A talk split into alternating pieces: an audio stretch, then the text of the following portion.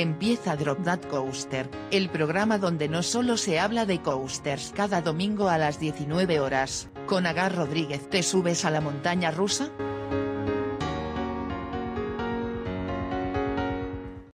Buenas tardes a ti que estás escuchando esto. Buen domingo para todos una vez más.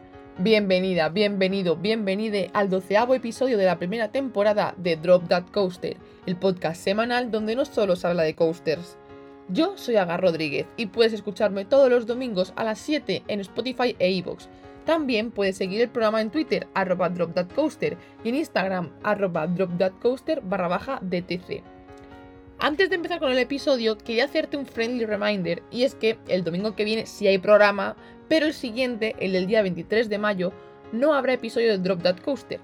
Como te conté en el anterior episodio, me voy a tomar esa semana de vacaciones entre comillas, porque me pilla de lleno con exámenes, pero eso no quita que por redes vayáis a tener alguna que otra sorpresa. Así que ya digo, estar pendientes de mis redes, pero sobre todo de Instagram, que es donde siempre digo que estoy más activa. Así que seguidme por allí, arroba en Instagram y arroba en Twitter. Y por fin no me peguéis porque van a ser 13 semanas seguidas sin fallar ni un solo domingo. En fin, Volviendo al tema que nos atañe este domingo, este programa la verdad es que tenía muchas ganas de que llegara, porque hoy vamos a hablar de bandas sonoras de parques. Esas canciones que escuchamos paseando por cualquier parque o montando en alguna de nuestras atracciones favoritas. Esa música está hecha y pensada para cada situación, y que la escuchemos hace que la experiencia inmersiva del parque sea mayor. Y de ello vamos a hablar hoy. Pero además no lo voy a hacer sola, y ahora descubrirás por qué. ¿Te subes a la montaña rusa?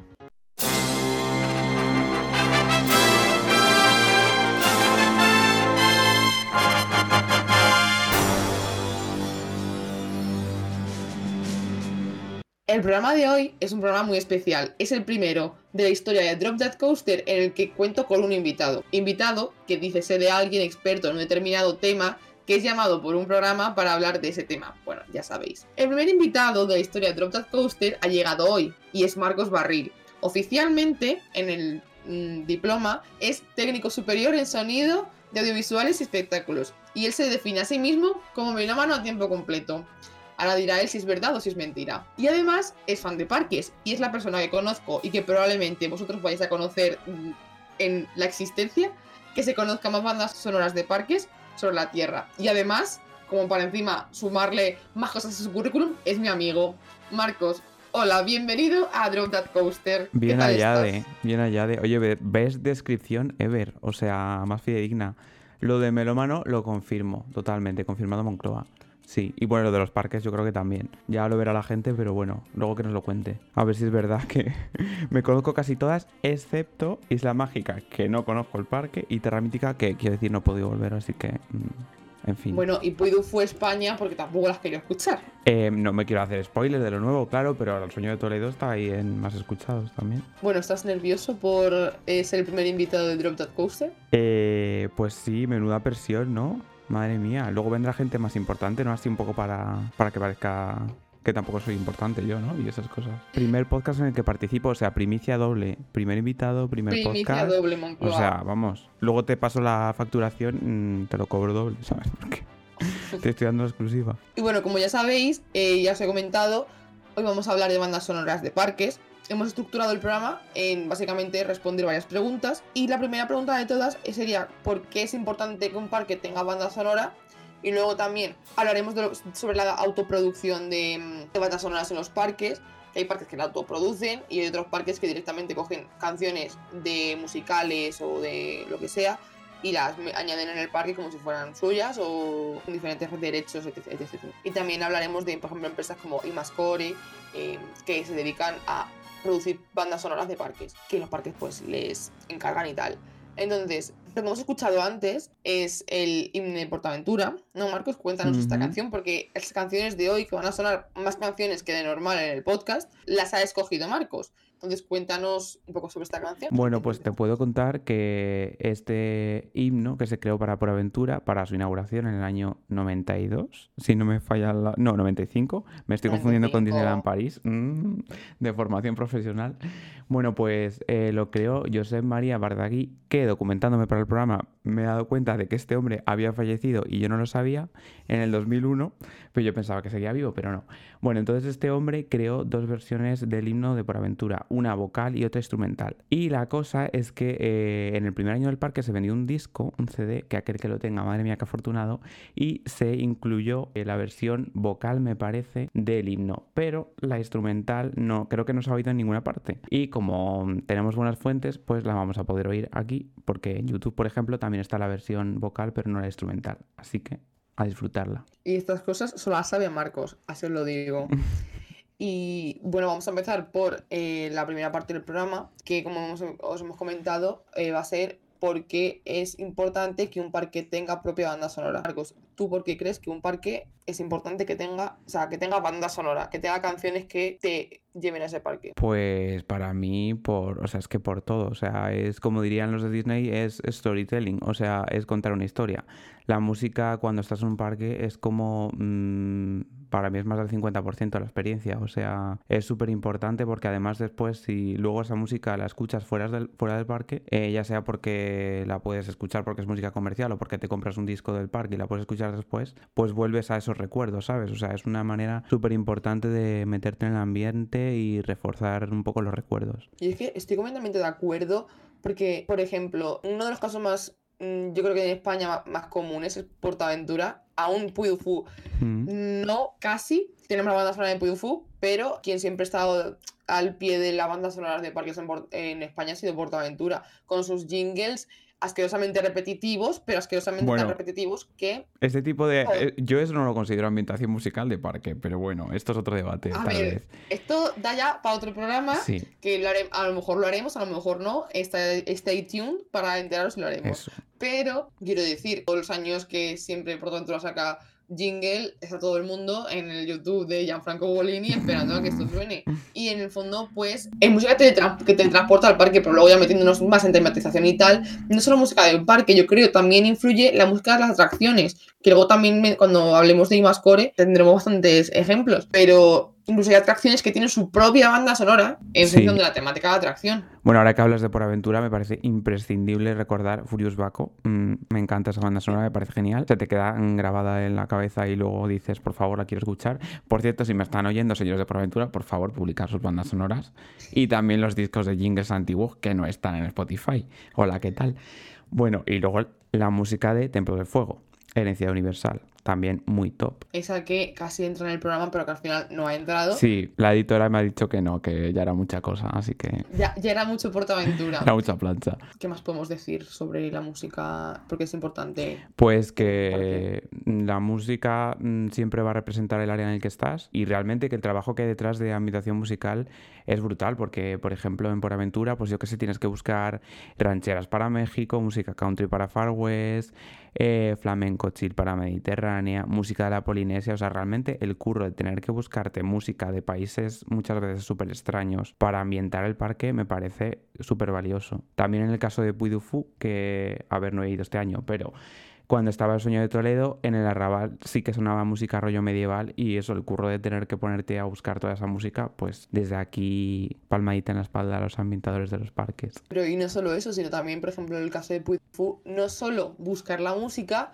sino además crearla ellos Componerla y componerla de cero antes de que esté el espectáculo hecho. O sea, es que es muy fuerte el tema. ¿eh? Antes de que ese espectáculo hecho, que vale, tú sabes perfectamente de qué haber el espectáculo. Sí, pero... no es como una peli, por ejemplo, que el compositor tiene un mínimo de vídeo hecho con un código de tiempo donde va componiendo, ¿sabes? Tú imagínate el sueño de Toledo para componer esa música de cero. O sea, tiene que construir el Nathan Storneta, que es muy nuestro Dios, por cierto, eh, la imagen en su cabeza o tendrán que hacerle una especie de animación 3D e ir componiendo sobre eso. O sea, me parece un curro eh, increíble. Esto, de hecho, nos lleva al siguiente punto que queremos tratar hoy, pero antes de eso vamos a poner un poco también otra canción, que es el himno de Terra Mítica.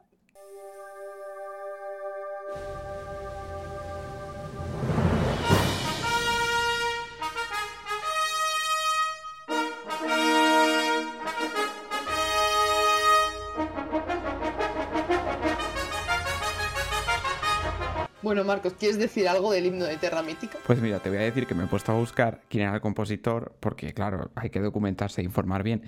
Y eh, me ha costado un poco encontrarlo y lo he encontrado a la Mar de Parques. O sea que gracias, eh, creo que lo había puesto Pablo de la Mar de Parques, el compositor de este himno que es Bernardo Adán Ferrero, que es un músico, un compositor valenciano. Y es el himno de Terra Mítica que suena, por lo visto, por lo visto, porque es que hace 350 mm, años que no voy, entonces no me acuerdo. Eh, por lo visto suena en la plaza de taquillas antes de entrar.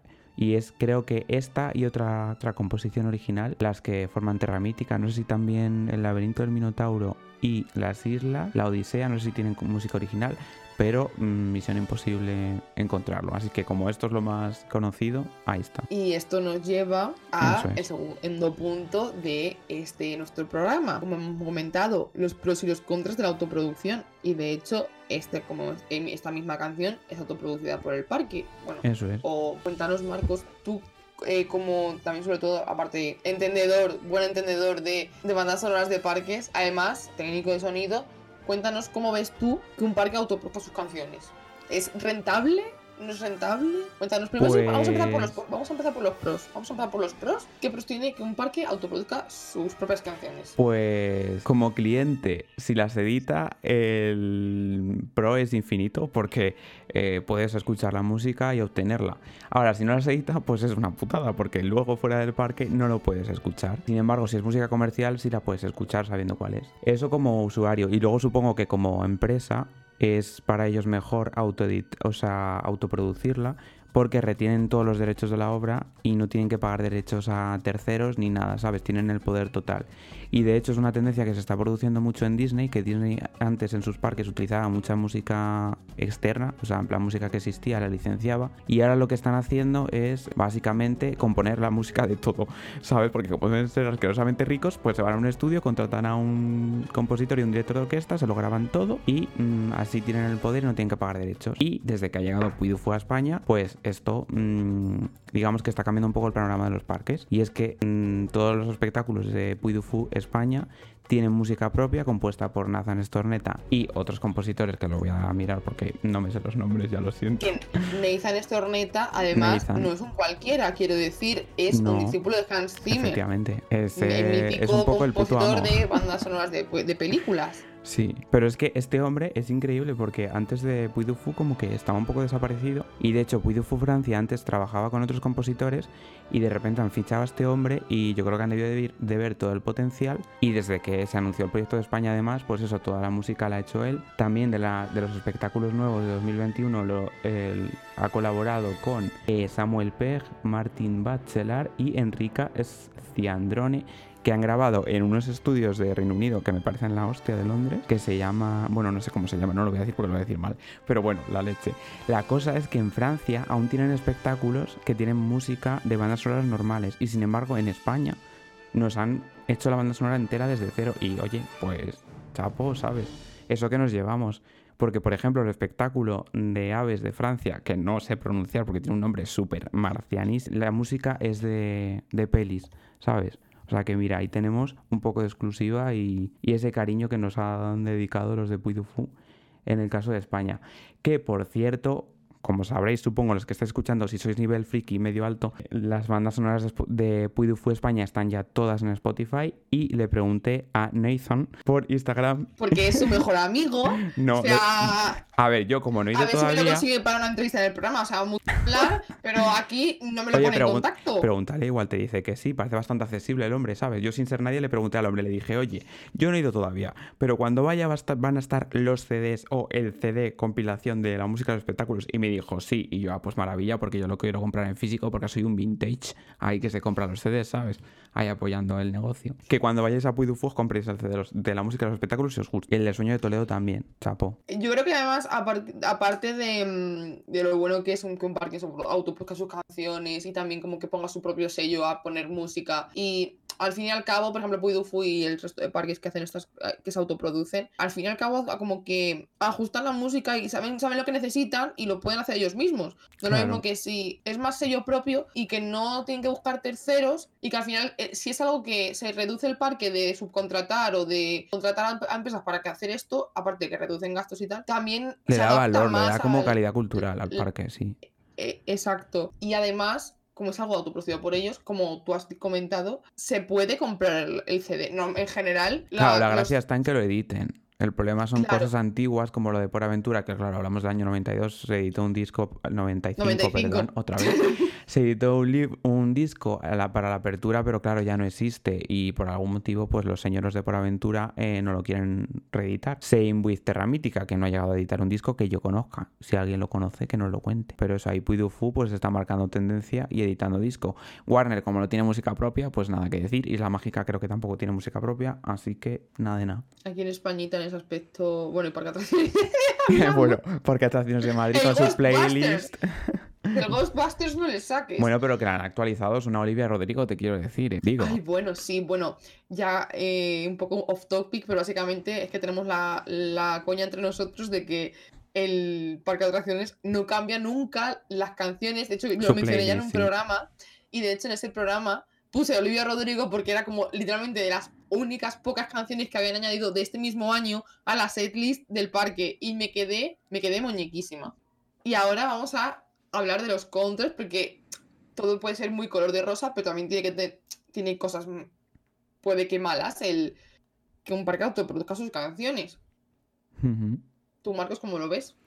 Bueno, pues no tanto en espectáculos, pero a lo mejor sí en áreas temáticas yo lo veo más como una contra porque puede hacer que toda la música suena como muy suene como muy homogénea, en plan como muy igual, que esos, de eso se ha quejado gente, por ejemplo, con Torpe Park de Londres, que antes de que cambiara la música a los de Imascore, pues como que usaba música de bueno, también estaba compuesta para el parque, pero como que había más variedad. Y desde que llegó Imascore, como que todo suena más igual, ¿sabes? Es un poco el riesgo. Y también está pasando con Disney, que como está pasando a grabar la música de todas sus áreas, de todos sus parques ellos mismos, pues como que suena más uniforme a, a que cogerse varios álbumes y hacer una playlist salteada, ¿sabes? Es como menos original a lo mejor. Pero, por ejemplo, ¿tú ves que mm, esto puede ocurrir en parques como por ejemplo Fou? Es que pongo el ejemplo de Fou porque es yo, que yo creo que sí que he notado mejor de que si escuchas, por sobre todo la banda sonora, excepto algunas canciones, se pueden parecer muy, muy similares unas entre otras. Eso no quita que sean magníficas y que eh, me encante la banda sonora de, de este parque o parques similares, pero que al fin y al cabo se, se producen muy parecido. Las compone una misma persona en general. Sí. ¿Tú lo has notado en algún parque? Aparte de Thorpe Park, pero claro. Pues es que yo cuando estuve en Thor Park aún no habían cambiado la banda sonora, entonces no le he podido, no le he podido juzgar y a Puy du Fou todavía no he ido. Así que mm, no conozco ningún parque donde toda la música esté compuesta solo para el parque, creo. Así que no podría juzgar eso. Pero mm, en Puy du Fou, ¿tú crees que pasa? Tú que has oído todos los espectáculos, en plan que se parecen mucho o hay partes a lo mejor que se solapan. Claro, yo creo que, o sea, que eso no quita que, que evidentemente cada espectáculo, o sea, yo además habiéndolos escuchado después de haber ido y habiéndolos escuchado en Spotify y tal, porque aún no he comprado el disco, que lo compraré cuando vaya, Of course. cuando vayamos. Eso. Pero, a ver, al fin y al cabo no deja de ser una orquesta, bueno, orquesta Ujú. sinfónica, lo que sea, lo que dirige este señor, y que las compone él. Entonces yo creo que al fin y al, fin y al cabo todo... Que hay como mm, muchas similitudes o... Claro, porque la marca, por ejemplo, Nathan Storneta, Ujú. es yo que sé, eh, un ejemplo muy, muy clarísimo, pero. Y soy una pesada, y bueno, va a hacer que recuerde momentos de hace muy poco, pero tú escuchas una canción de la oreja Van Gogh y sabes perfectamente que es de la oreja de Van Gogh. Sí. Al fin y al cabo, Sí, la producción. esa- ese toque, Hmm. la producción, tal, pongo oreja Van Gogh porque Marcos y yo estuvimos hace poco en un concierto. Yes. Pero, pues creo que pasa lo mismo con este tipo de cosas. Que evidentemente, por ejemplo, tú escuchas en Fou, por ejemplo, eh, la canción que ponen en los años 20 de, Sí. del Sueño de Toledo, Sí. que es así como el Charleston Sí. y tal, pues sí, es- evidentemente no es lo mismo que el que Bueno, el Señor de Toledo es increíble la evolución musical, ¿sabes? O sea, pero que luego sí hay cosas que son muy, muy, muy parecidas. bueno, cuando vaya te lo, te lo cuento. Espero no tener la sensación de que son muy parecidas. Porque en principio cada espectáculo cubre una franja de época distinta, o sea que yo creo que los- la instrumentación y tal debería ser distinta. No lo sé. Pero al fin y al cabo, mm, una batalla de espadas es igual en el siglo V Claro. que en el siglo XX. Bueno, en el siglo XX no hay batallas de espadas. Pero tú La habéis típica batalla de espadas que tienes debajo de casa en la Puerta del Sol todos los días, claro que sí. Me encanta. Qué momento. Qué maravilla. Bueno, antes de que se me olvide que de Imascore no lo he mencionado, aunque me estoy saltando un poco el, guion, pero si no la conocéis, meteros en la web imascore.com, imascore.com, porque esta gente ha hecho música de un montón de parques europeos, Torpe Park, Alton Towers, Toverland, Lisberg, Movie Park Germany, etcétera, etcétera, Hansa Park también, y tienen varios Sí, sí, álbumes en la web que podéis comprar. Eh, bueno, punto uno, yo no sabía que se podía comprar la banda sonora de Mascore. Breaking news. Excepto Alton Towers, que está fuera de stock, y varias. O sea, en plan, la gente Vale, como pues las ya no me locas. interesa, porque justo iba a decir que eh, yo los conocí y creo que fueron cuando despuntaron muchísimo con la banda sonora de, ¿De Alton Towers? de o no? Smiler. Ah, sí, de Smiler es 2013. suya, sí. Y ahora una de las más mm, que más repercusión ha tenido es la de Rock Borog, o como coño se pronuncie, de Fantasyland, la nueva, el nuevo área temática con la nueva coaster.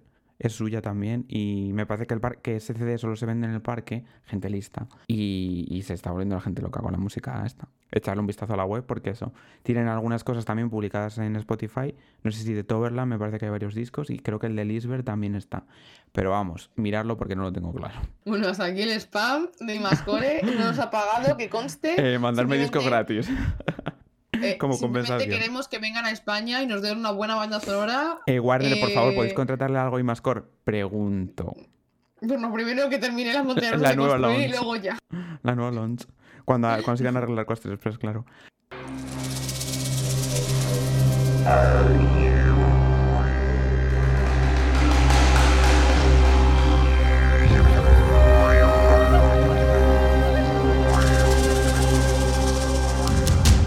Y aprovechando que estábamos hablando de Imascore, estamos escuchando eh, la banda sonora de Thor Park. Marcos, Sí. cuéntanos. Uno de los temas de, eh, de Jungle, ¿se llama el área? Bueno, en mi cabeza se llama The Jungle. El caso es que no me acuerdo en qué año los de Torpe Park dijeron, mira, Tati, vamos a cambiar todas las músicas, llama a Torpe Park y que nos cambie la música de todas las áreas. Y ahí se volvieron locas y han hecho, han compuesto música para todas las áreas. Estamos oyendo una de las canciones que suenan en el área en la que está, me parece, Nemesis, Inferno. Por cierto, otra en la que no me pude subir, que estaba cerrada cuando fui, porque se había roto, Disappointed y... Colossus. Colossus, Colossus. En esa área de donde está estas dos, pues ahí suena esta música. Y ahora, em, Ahora, ¿quieres viene hablar como la última de- parte del programa ¿Quieres hablar de Málaga?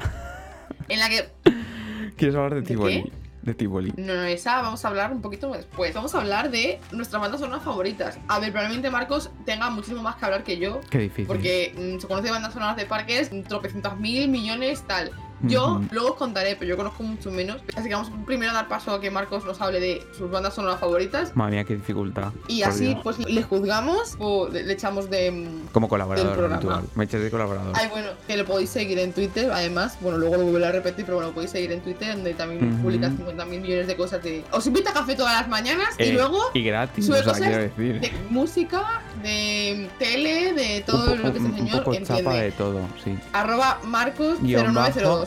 Guion bajo, 0902. Guión bajo. Y eh, recogiendo el guante, mis bandas sonoras favoritas de parques. Eh, ¿cómo, ¿Cómo filtrar? O sea, quiero decir. Pues a ver, de España te diría que por aventura, eh, Furious Baco, clarísimamente. Templo del Fuego, clarísimamente. Shambhala tiene su punto, así como atracciones. Y luego de área Far West, clarísimamente. Mediterránea, clarísimamente. Decir todo el parque, clarísimamente. No, vamos a dejarlo ahí porque tengo que acotar de alguna forma. Eh, de Warner, eh, la música de colas de Superman, super fan. La pusieron hace poco, además. Además, le dieron al botón hace poco, efectivamente. ¿Qué ma- Ah, la, la música del mes de superhéroes que está sonando ahora eh, me, me gusta muchísimo. Y eso que no he visto ni una puta peli de, de DC, de superhéroes. Pero la banda sonora de Aquaman y demás y tal, mes de superhéroes, que luego haré spam de que esa playlist la tengo ya hecha. Mola muchísimo. Y si acaso ya por mm, un poquito más, o Aster Express, que no funciona, pero bueno, Cataratas Salvajes, que suena la Cuando, misma música. cuando funcionaba Coaster Express y funcionaba la banda Mola la sonora, que la pusieron también hace relativamente poco, también eh, la verdad es que me pareció un punto muy bueno, también Sí. como igual que Superman.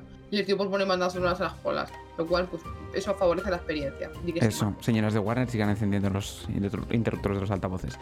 Isla Mágica no he estado, ojalá poder estar para poderlo juzgar. Terra Mítica no me acuerdo, o sea que no puedo tampoco opinar, así que ahí vamos a contar fácil. Widow Fu, pues a ver, solo he visto el sueño de Toledo, pero mm, quiero decir, es una obra maestra de principio a fin me encanta todo, sobre todo el tema de Recaredo, el regreso de América, es que muchísimas cosas, o sea, es como sobre todo la música tribal de la vuelta de América y todo lo que tiene que ver con lo árabe y tal. Y deseando escuchar lo nuevo, pero hasta que no vaya no voy a hacer spoiler. Y luego así de parques internacionales, la de Torpe Park cuando estuve era la vieja, pero bueno, me gustó. Y de Disney, que yo diría que ya es todo lo que he estado en Disney París, eh, Frontierland, Fantasía, Main Street también, yo creo que es la música que más le gusta a todo el mundo, la de la calle principal. Así lo que más más, eso sería. Y ahora cuéntanos tú. Me ofende que no hayas dicho la que voy a decir yo, Pues ya te la dejo la a de ti. Tivoli. Hostia, Tivoli es verdad. No, no, no. no. No he estado, Tivoli pero el Gardens. disco maravilla. Es que esto tiene, tiene su cosa. Y es que, eh, bueno, yo el año pasado estuve en Copenhague, en enero y tal. Fui como dos días antes de que el parque abriera temporada, lo cual me dolió muchísimo en el alma. Pero atención al cliente estaba abierto porque en- como que en la zona de Tivoli, en el parque de Tivoli, se representaban cosas por la noche, en plan musicales de mamá mía en,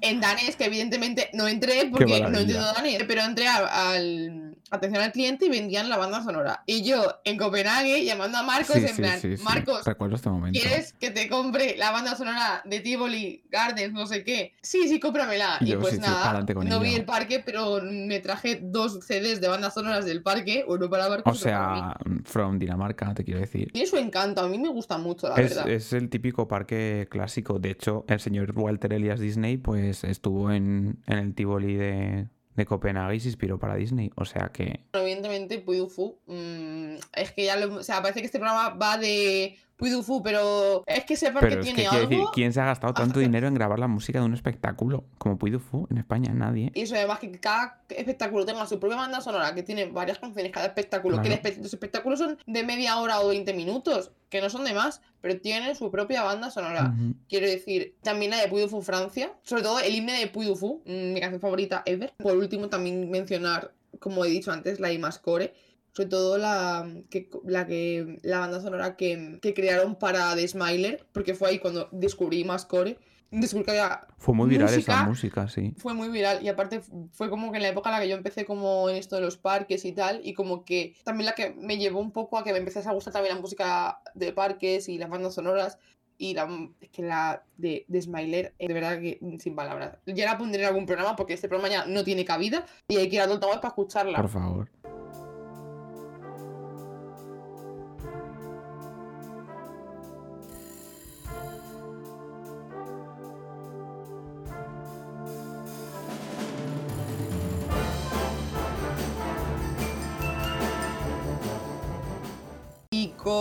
Tivoli by Night, que es de la banda sonora de Tivoli, es- ese disco que me traje de Dinamarca, vamos a despedir ya este programa. No sin antes recomendaros muy muy fuerte, lo pondré en el link que tengo en Instagram, Ay, ay. pero también lo pondré en Twitter, el enlace a una hoja de Drive que tiene Marco, eh, donde tiene eh, playlist de Spotify sobre música de parques. Por él, bueno, cuéntanos un poco de esto. todo creación propia.